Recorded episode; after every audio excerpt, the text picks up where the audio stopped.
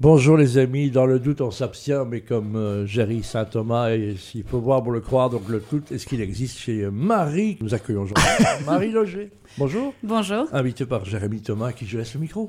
Oui, bonjour Chocho. Mais effectivement, merci Marie d'être avec nous. Alors, moi j'aime bien introduire d'abord, avant de commencer les questions, que chaque type de doute peut euh, avoir des causes et des implications spécifiques et la façon dont on aborde le doute peut varier en fonction du contexte. Il est important de reconnaître le doute, de comprendre ses origines et de trouver des moyens constructifs de le gérer.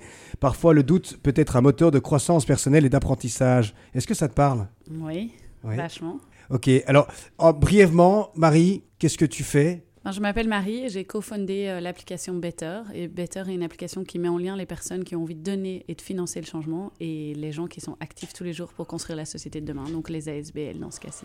Tu essaies de me faire croire que tu n'as rien créé avant, donc c'est pas la première société que tu crées. Hein. C'est important de dire ce que tu as fait avant, Marie. Mais évidemment. Ah, bah, carrément. Avant, j'ai fait plein de choses. J'ai commencé par faire des études d'ingéco, j'ai commencé à travailler en banque. Euh, c'était très intéressant, mais ça ne me correspondait pas trop. Et puis je suis partie en Asie pendant six ans. On ne dit jamais hein, une banque, mais on ne dit jamais le nom de la banque. Il n'y a pas de nom, cette banque. Elle s'appelle ING. Ah ben voilà, oh, ça je comprends alors. et puis je suis partie en Asie pour une boîte qui s'appelle BKS. En Asie, euh, je suis partie d'abord à Kuala Lumpur pendant trois ans et puis à Bangkok où ah j'ai ouvert des ateliers d'affûtage et pour affûter des broyeurs de recyclage. Donc un marché très niche et hyper intéressant. je suis rentrée en Belgique, j'ai fait le wagon pour apprendre les bases du codage et puis euh, j'ai lancé une première idée qui s'appelait Imagine Belgium et qui voulait être un musée digital qui fait découvrir la Belgique en moins d'une heure. Et puis voilà, le Covid, tout ça est passé par là. Donc, voilà, euh, réinventé par le Covid ou quoi C'est ça? Réinventé par le Covid. Du coup, on a fait des logements insolites parce que c'est la seule chose qu'on pouvait faire pendant le Covid. Et ça, c'était fun. Euh, mais voilà, c'était insolite et temporaire. Et euh, ça, ça nous a On s'en souvient d'ailleurs, il y en avait un sur le toit de, de la Grand Place. Exactement. Voilà, donc ça veut dire que c'est quand même une, une sérieuse céréale entrepreneuse, quoi. Donc c'est important. Ouais, voilà. Mais maintenant, je pose mes valises avec Better. Oh. Alors, du coup, ben, moi, ma première question, c'est de quoi tu doutes en ce moment? De quoi je doute en ce moment euh, eh ben, on, on, est en train de faire une transition et de proposer euh, Better aux entreprises. Et on est dans, cette grande phase exploratoire de découvrir nos premiers clients, nos, nos et trouver la bonne cible. Et, euh, et voilà. Persona, explique un peu les gens ne comprennent pas toujours ce que c'est. Persona. Persona, c'est identifier notre client type euh, pour pouvoir euh, le trouver euh, où il est et pouvoir répliquer un, modèle de vente. Voilà, un groupe cible, il a 25-40, il habite en ville, donc c'est un peu ça. Oui, il y, a de quoi douter, évidemment. Hein. c'est surtout vers quel, quel personnage tu vas te diriger en premier et, et, ainsi de suite, etc., pour pouvoir évidemment faciliter une sorte de roadmap quelque part. C'est quoi un roadmap? Ah c'est une feuille de route. voilà, mais les gens ne comprennent pas toujours. Quoi, ouais, mais bon. Par rapport dans les termes, on les termes, il faut, il faut simplifier la vie des gens. Ouais, mais c'est, on, est, on est dans le goût d'entreprendre ici. Donc, euh, ce sont des termes qui parlent plus ou moins à tout le monde. reste pas moins vrai que. Bah, et puis, si les gens doutent, ben, ils ont qu'à aller euh, sur Google et puis vérifier ce que ça, ce que ça dit. Ah, non, mais moi, la question que j'ai envie de te poser aussi, c'est comment tu fais pour combler tous tes doutes? Tous tes doutes, voire même ceux que tu peux avoir en équipe aussi. Hein. Euh, je pense que mes doutes en entrepreneuriat, euh, c'est ce qui définit l'entrepreneuriat. Donc, comment je les comble en testant. Euh, je suis plutôt du genre à, dire ben, essayons et, ratons vite si c'est pas bien. Mais voilà, donc plutôt de manière empirique, on teste, on voit si ça fonctionne, etc. Plutôt que d'analyser pendant des, jours et des jours. Et puis en équipe, en équipe, on échange, on, on se challenge, on valide si, OK, est-ce que c'est moi qui projette ma vision du monde ou est-ce que c'est -ce c'est vérifié par plusieurs personnes, etc. On parlait un petit peu de ta carrière tout à l'heure. Avant de fonder Better, tu as géré euh, Imagine Belgium. Quelle était la place du doute dans cette transition euh, entrepreneuriale? Euh, de me lancer dans l'entrepreneuriat, tu, veux dire? Oui, ou même entre les, entre les deux, parce qu'évidemment, ce sont deux business qui sont, qui, sont, qui sont très différents. Donc, évidemment, il y a une phase de doute qui, qui, qui doit s'engager. Comment est-ce qu'on arrive à gérer ça finalement? Je passe de l'un à l'autre. C'est très difficile. Euh, il faut se lancer. Nouveau dans l'action. Je pense vraiment que c'est ce qui définit un entrepreneur, c'est d'être dans l'action. Et euh, il, faut, il faut tester, il faut en parler autour de soi et puis, et puis se dire, OK, ben, je me lance, euh, je teste trois mois, quatre mois, cinq mois, est-ce que ça fonctionne? Est-ce qu'il y a l'appétence du marché? Est-ce que ça m'intéresse? Est-ce que, est que l'équipe se met en place Et puis, et puis faire le point? Marie, j'ai une question. Est-ce que c'est comme, tu penses comme moi qu'une enquête marketing, c'est comme un poteau d'éclairage en alcoolique Ça lui sert pour plus de poids d'appui que d'éclairage? Probablement oui. non, non, mais on voit beaucoup d'enquêtes qui sont faites, et quelques écoles, je le dis à l'effet, si vous écoutez, on apprend aux jeunes à faire des enquêtes, des enquêtes, ça sert, ben, ça sert qu'à ceux qui les font, d'une part, on, sait ce que donnent les instituts de sondage, mais les enquêtes, en fait, on peut s'en passer. En fait, je pense que c'est ça. Il faut pas passer des, des, des, mois et des mois à étudier le marché et puis à faire un produit. Il faut plutôt aller pré-vendre, aller parler à, des, à, nos futurs clients et dire, OK, euh, si je mets ça sur pied, est-ce que vous l'achèteriez? Si oui, combien? Et puis à partir de là, retourner euh, construire le produit et dire, OK, donnez-moi six mois, je suis de retour. Voilà. Euh, c'est la meilleure, on n'aime pas les enquêtes. Voilà, c'est fait. Voilà. Oui, c'est ça, c'est construire, construire une, une, une, valeur de marché euh, autour de l'empathie, évidemment. Mm. Ça, c'est un des, un des éléments essentiels. D'ailleurs, tu disais tout à l'heure, il faut aussi que ça m'intéresse. Ça veut dire qu'évidemment, quand tu, as, tu passes d'une phase de l'idée vers un, problème que tu veux résoudre, évidemment, il y a toute une série d'étapes qui, qui, qui s'enclenchent. Et du coup, comment est-ce que tu arrives aussi à, à, travailler cet, cet aspect-là? Est-ce que tu, tu dis, OK, ça m'intéresse toujours et je me sens encore toujours motivé d'y aller?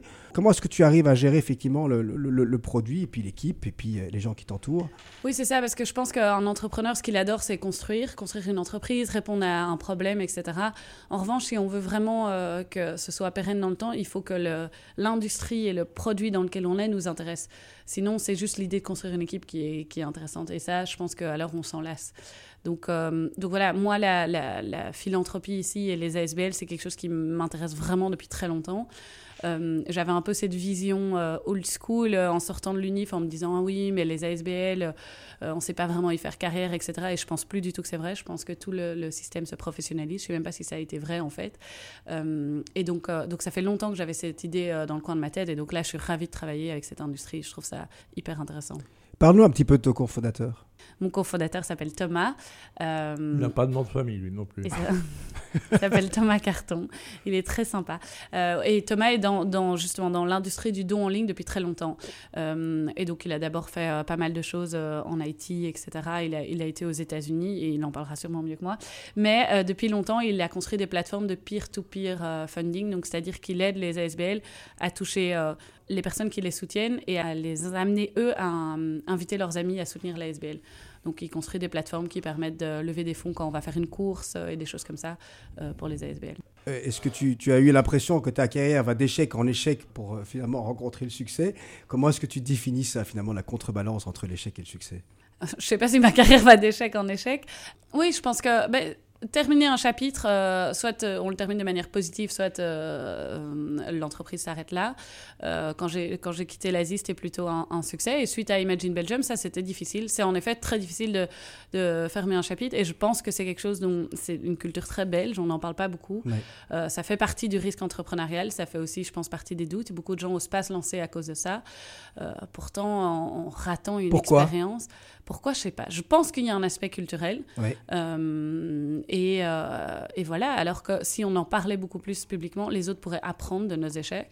Euh, parce que c'est chouette si on se dit ah ben lui c'est lui ou elle s'est pris le mur pour ça ben si nous on peut l'éviter après tant mieux euh, donc je pense qu'il faudrait plutôt euh, alors je dis pas qu'il faut mettre en valeur l'échec mais par contre euh, les apprentissages qu'on en a eu nous permettent souvent de mieux faire les choses la seconde fois oh, ben si ils disent que faire faillite c'est un nouveau diplôme Ouais, voilà. Mmh. Euh, ah, mais bon, c'est, his- mal, historiquement, c'est très puni, même par les banques, par, euh, par les investisseurs, etc. Donc, c'est, c'est pas toujours un. Culture anglo-saxonne, c'est en tous les cas. Ouais, les personnes qui ont fait euh, 4-5 faillites, parce qu'on en fait 6 ou 7, c'est comme le cheval, en général, il faut tomber 7 fois pour être un bon cavalier. Donc, c'est un avantage, en fait. Hein. Et dis-moi, justement, euh, dans, dans, dans, le contexte de, de l'entrepreneuriat, est-ce qu'entreprendre et être une femme, euh, Oui, oui, quel- oui, oui, quels oui, sont oui, les oui. doutes qu'un homme n'aurait pas aujourd'hui? Voilà. Non, mais il faut, il faut aussi en parler euh, quelque vrai. part. Euh, alors, je sais qu'on peut en parler pendant des heures sur ce sujet-là, mais euh, Euh, Trop les- Marie, on est la Trop de confiance chez les hommes, pas assez chez les femmes? Ça, je sais pas. Ça, je pense que c'est plutôt des, projections de la, société. Non, je pense que le doute premier est euh, conciliation vie privée, vie professionnelle. Et, typiquement, par exemple, euh, une femme, si elle veut des enfants, elle tombe enceinte.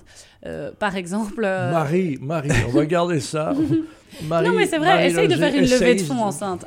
Non, mais ça, on a parlé de levée de fonds, on n'aura peut-être pas le temps aujourd'hui, mais c'est important. ouais, mais on peut peut-être. C'est ouais, quand même une, une question qu'on me pose à chaque fois que je fais une levée de fonds et Mais je c'est- pense pas qu'on Ah la pose à mes collègues masculins. C'est ça. Je pense que les investisseurs s'en foutent de savoir s'ils ont des enfants et, et que c'est pas le cas chez une femme. Et c'est ce qui est ton cas. Donc, Alors, est-ce que- voilà. On va peut-être terminer par une dernière question quand même, parce qu'on sait que par exemple, plus de 300 milliards d'euros dorment sur des comptes épargne. Qu'est-ce qui fait que le Belge doute pour investir Qu'est-ce qui les fait douter selon toi? Ben, Je pense que le Belge a une aversion au risque. Euh, il investit dans l'immobilier, dans les comptes épargne, dans les bons d'État. Euh, Donc franchement, il, il faut se lancer. Et surtout, honnêtement, fiscalement, il y, a, il y a des choses qui sont mises en place. Il y a les tax shelters, etc. Donc, euh, donc il faut se lancer. Je ne dis pas mettez toutes vos économies, mais un pourcentage, ce serait vraiment intéressant. Et c'est ça qui va faire avancer l'économie et l'innovation en Belgique. Et on sait que c'est ça qui va faire en sorte que notre pays sera... Une question qui dérange Marie, ça marche très bien en Hollande, hein, le crowdfunding, une culture orthodoxe, et nous on est plutôt catholique, c'est un problème religieux finalement l'investissement? Bah, euh, la culture judéo-chrétienne euh, n'aime pas beaucoup parler d'argent, ça c'est c'est comme ça. Ouais, Mais les bien. choses peuvent changer. Mais ils aiment bien parler d'enfants. C'est un autre débat, pardon. Euh, Marie, encore une dernière question, Jérémy Euh, ben écoute, euh, je pense que voilà, on a, on pourrait, en- je dis- comme je disais, on pourrait encore parler pendant pendant pendant des heures et, et on, on a couvert effectivement pas, pas mal de sujets à ce niveau-là. Mais j'aime bien toujours dire cette phrase de, de, de- de Van Gogh si, si vous entendez une voix à l'intérieur vous dire que vous ne pouvez pas peindre, alors allez-y, peignez, et cette voix sera réduite au silence. Voilà, on parlait des échecs aussi. Winston Churchill a dit euh, l'entrepreneur, c'est celui qui va d'un échec à l'autre sans perdre son enthousiasme. C'est bien aussi. Et je Allez. pense que Marie en est la preuve vivante. Oh, Marie, Marie. Marie qui reviendra, elle revient régulièrement. C'est l'habitué de la maison, mais on aime bien, on aime bien les entrepreneurs comme toi. C'est important que tu puisses prendre la parole et t'exprimer librement. Et j'invite tout le monde évidemment à découvrir Better. Allez-y, allez-y, allez-y, foncez.